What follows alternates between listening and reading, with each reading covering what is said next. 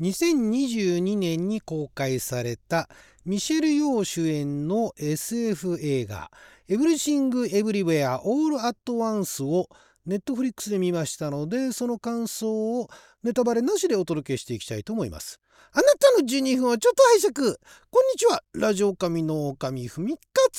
です。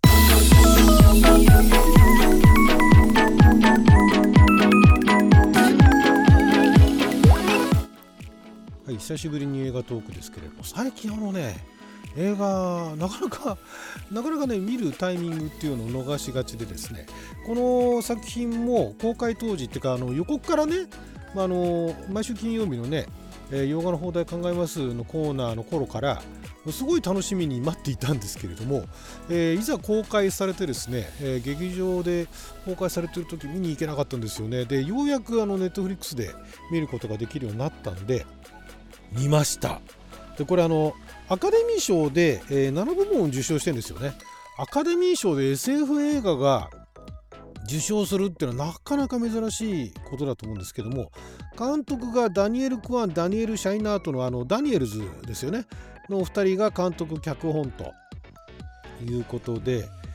これねダニエルズっていうと他に何がありましたっけ？あれですよね、えーと、スイスアーミーマンですよね。スイスアーミーマンとかでも話題になってましたけれどもこの「エブリシング・エブリウェア・オール・アット・ワンス」はこれは快進撃でしたよね。本当作品賞だとか監督賞だとかあと主演女優賞だとかあとはあと何があったかな。なんか結構7部門ですよね。受賞したっていう。でねこれ見ればね分かります。あのいや何でしょうね。アカデミー賞の両親とまでは言いませんけれどもちゃんと映画面白い映画に賞をねあの受賞したなという感じのまあもう受賞してから見たんでね 後付けになっちゃいますけれどもこれはもう予告の段階で想像していたのとはまたちょっと結果は違いましたけれどもあのいや面白かったです。あのね何でしょうね。その SF 的な設定いわゆるあのえマルチバースですよね。多元多次元宇宙多元宇宙の要素を盛り込んでいるあたりが SF なんですけれどもそのね SF ってねまあこれあの小説だったりね映画だったりね、え、漫画だったり、え、まいろいろあのありますけれども特に SF 映画私の中でですよ。私の中で SF 映画というものは哲学を、え、実写化する見える化すると。えいうふうに私は言ってるんですけども SF 映画ってのね。だから哲学的なね、えー、ことっていうのをなんか文字だけで見たりだとかなんか話し合ったりだとかっていうとちょっとピンとこないようなところも非常にあの分かりやすく視覚化してくれる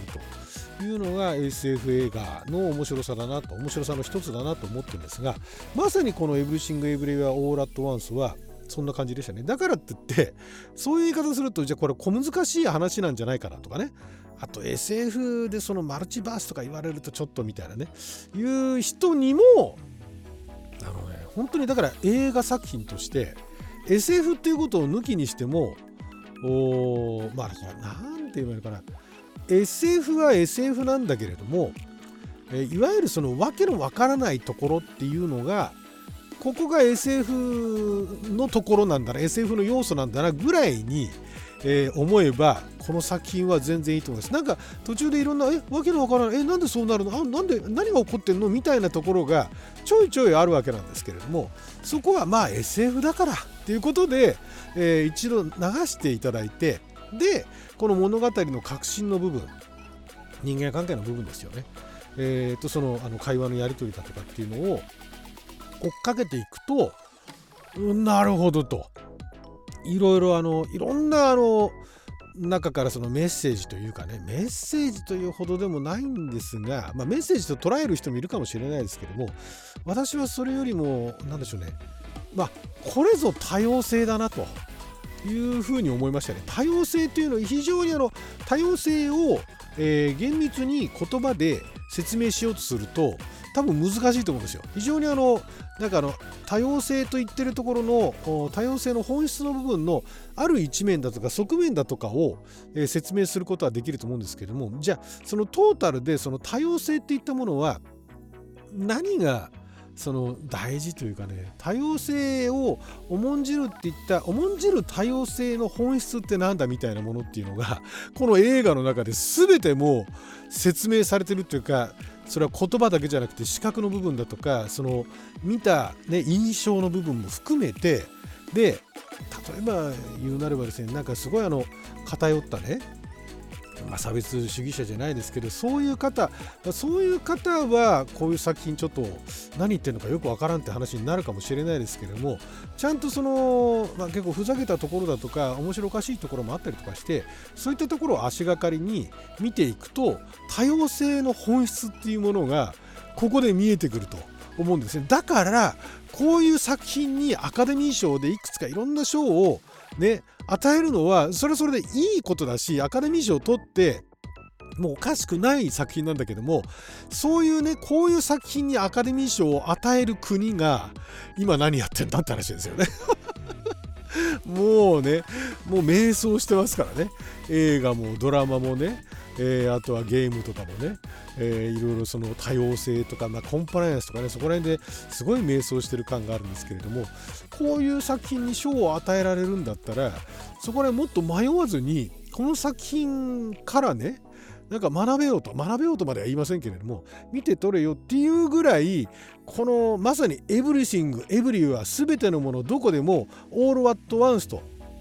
えー、同時に至るところに、えー、全てっていうことですよね。まあ、直訳するとね、えー、なわけですよ。で最後にまあ最後の話はいいやあのそこではあのご覧いただいて一番最後の方に、まあ、そのあるメッセージ的なね、えー、日本人には、まあ、馴染みはないけれども、まあ、あるその言葉がポンと表示されるんですね。で、えー、あんまりそんなにあの日本日本語にもなってる言葉ではあるんですがでその、えー、なんつうか字面っていうかねえー、メッセージからもなんとなくニュアンスは分かるんですけれどもちゃんとそれはね、えー、調べていただきたいその言葉の意味っていうのを調べていただいてで、えー、いわゆるその英題は Everything Everywhere All at Once っていうところのその本質の部分っていうのをていうかこの作品っていうのはどういう作品なんだっていうのがその最後のタイトルのところに出てきているなっていう印象でしたね。非常にねこれはね見応えがあるというかでまたねミシェル・ヨーがねやっぱり素晴らしいんですよね。主演のミシェル・ヨー。あとあのキーホイクワンもねキーホイクワンって言ったらあのあれですよねえっとなんだっけインディ・ジョーンズのねあの少年の少年役の印象がすごい残ってますけれどもいやこれはねあのミシェル・ヨーとキーホイクワンあとまあステファニー・スーここら辺のそのあとまあジェームズ・ホンねのあたりのその何ですかコンビネーションというかやり取りというかで結構ねこれはネタバレではないんですが中国語での会話っていうのが結構あります。でちゃんと字幕は追っかけてるんで、えー、中国語わからなくてもあの最低限のその会話のやり取りっていうのが分かるようになっていてで字幕でも十分。でこれ吹き替え見たらひょっとしたらまたなんかあのストーリーも違う印象あるかもしれないですけどもこれできればその字幕で見つつで中国語になったり英語になったりっていうところもあの特に字幕では見せてはいないんですけれどもなんかコロコロその言葉が変わってるなっていうぐらいの意味わかんなくてもいいから言葉なんかあれ今中国語あれ今英語みたいなところも含めてあのそういう感じで追っかけて見ていくとえなんだろうなんだろうっていうのがついていってどんどんどんどんなんかわけのわからない何それえ、何おかしいみたいなねいうような感じになっていってちょっとしたカオスな状態になっていくんですけれども最後にスッとねあの落ち着くっていうねいうところがほんとこれね途中までのこれどうやってねまとめていくんだろうっていうそのマルチバースとしてねマルチバースの設定も面白い感じで使ってるし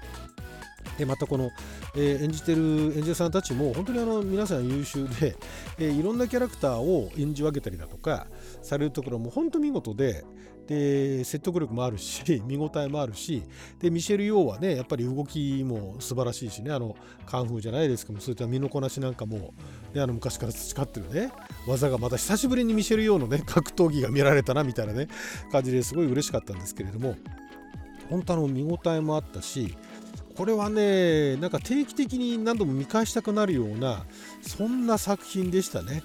でただその日本で公開する前に「エブリシング・エブリウェア・オール・アット・ワンス」を「エブエブ」っつって訳してあの目玉のねシールみたいなものを前面に出してったのはうんまあそれはどうだろうかとまあだから総じてねそうやって持っていくこと自体も宣伝として悪くないしこの本編を見ていればそこのところはなんか納得はできるんですよ。納得はできるんですけどちょっとねエブエブはちょっとイラッとしましたね。エブエブっつってあの、えー、ていうんですかあの、えー、宣伝をしてた時はね。これをエブエブと略すかと思ったんだけどまあ見たらまあエブエブでもいいかと、ね、いうような感じでしたね、えー、なかなかねミシェル・ヨー女優としてのミシェル・ヨーのその魅力もねあの何ですか全開というかね非常にあの素晴らしかったですね。その広東語とあとマンダリンと英語っていうねまたこれもごっちゃになってくるんですよね。そこも見事でしたしね。あと動きも見事でしたし。であとそのミシェル・ヨーの素晴らしさに一瞬あの隠れてしまいそうなんですけども若きステファニー・スーこれもね本当にね見事でしたねステファニ・スも良かったしキーホイはもう本当にいいおじさんになってたしでジェームズ・ホーンもまだまだ現役で頑張ってんだっていうところがね嬉しかったですね。なんかそんなだからその過去のあの皆さんのその出演作あたりの、まあ、余韻もあるんですけれども、まあ、本当に面白かったです。はいということで12分間の貴重なお時間いただきありがとうございました。それじゃあまた。Thank you.